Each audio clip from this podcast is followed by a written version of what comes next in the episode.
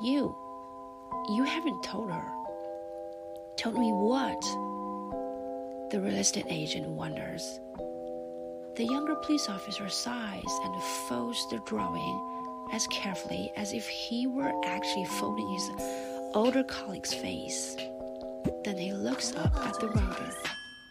Well, I was coming to that, you see, after the perpetrator released you and the other hostages, and we'd brought you here to the station.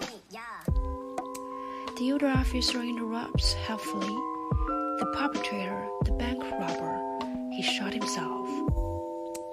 The younger officer clasped his hands tightly together to stop himself from strangling the older man. He said something the real estate agent doesn't hear.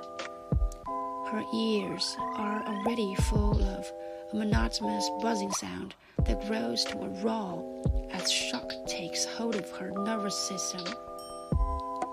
Long afterward, she will swear that rain was pattering against the window of the room, even though the interview room had no windows.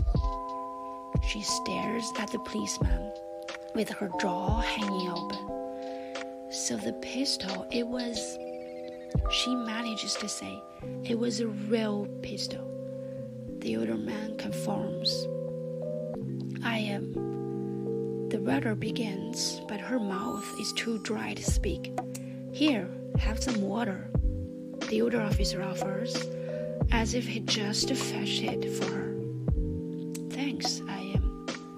But if the pistol was real, then we could all we could all have died. She whispers, then gulps at the water in a state of retroactive shock. The older officer nods authoritatively, takes the younger man's note from him, and starts to make his own addition with the pen.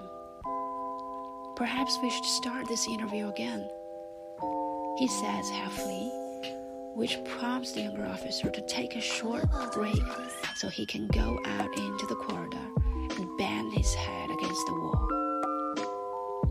When the door slams shut, the older man jumps.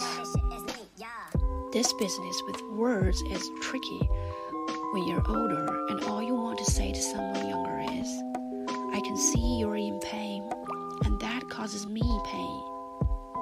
The younger officer's shoes have left reddish brown marks of dried blood on the floor under his chair. The older man looks at them disconsolately. This was precisely why he didn't want his son to become a policeman.